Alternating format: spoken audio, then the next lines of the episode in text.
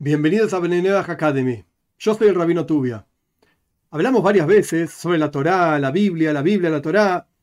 ¿Qué relación hay entre una cosa y la otra? La realidad es que lo que es comúnmente llamado la Biblia es una mala traducción, y mala me refiero no porque se equivocaron acá y allá, sino que mala es porque es malintencionada traducción del texto original de la Torá. ¿Qué quiere decir una mala traducción? Cuando uno traduce cualquier texto de cualquier idioma a cualquier otro idioma, forzosamente uno interpreta. Porque no son todos los idiomas iguales. Y en particular, Lashon Kodesh, la lengua santa, que es la lengua con la cual Dios crea el universo entero, como ya explicamos, es una lengua muy particular. Y a veces se pueden traducir una misma palabra de diferentes maneras de acuerdo al contexto. Pero más allá de esto, que esto digamos sería una buena traducción o mala, sabes el contexto o no sabes el contexto, las traducciones que son llamadas Biblias, por ejemplo, la Reina Valera de cualquier año, etcétera, y todas esas cosas que hay por ahí dando vueltas fácilmente encontrables en Internet, son traducciones inclinadas, con una inclinación muy particular, que la gente crea en el cristianismo. Que la Biblia está hablando, que la Torah está hablando del cristianismo. Y esto es una mentira absoluta. Dos ejemplos simples. En los Salmos, son fáciles de ver ahí. El Salmo 110 comienza con el rey David hablando a Dios y diciéndole que mi Señor está sentado a la diestra de Dios. ¿Cómo traducimos esta palabra Señor? Dios es Dios, pero ¿cómo traducimos la palabra Señor? La Biblia, Reina Valera, como ya mencionamos, cualquier otra de estas, dice Señor con mayúscula.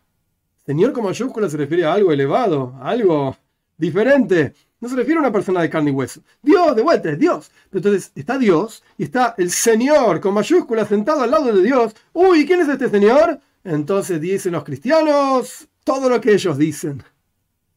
Pero en realidad, todos los comentaristas de la Torá, no de la Biblia, dicen que a esto no se refiere a Señor con mayúscula, sino que se refiere a alguien que el rey David consideraba como un Señor por sobre él.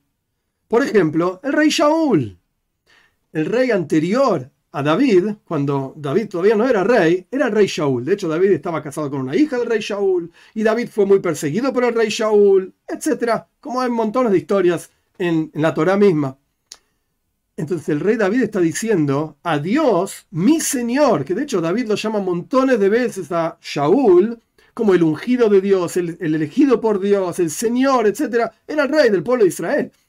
Mi Señor está a la diestra de Dios. Mi Señor significa el rey Shaul. Y no va con mayúscula, va con minúscula. Otro ejemplo clásico, el Salmo 22. El Salmo 22 dice en un momento, Kaari así dice el lenguaje original, como un león, mis manos y mis pies. La palabra Ari significa león en hebreo. Ok. Kaari es como un león. Pero hay una traducción mala y está en todas las Biblias dando vueltas por internet que dice, horadaron, traspasaron, agujerearon, la palabra que quieran, más moderna o menos moderna, mis manos y mis pies. Oh, entonces está diciendo que hay alguien que lo colgaron y le horadaron, la perforaron las manos y los pies. Esta es la historia de... etcétera. Esto que los cristianos hablan y, idolatran, etcétera, etcétera. Pero en realidad el texto no dice eso.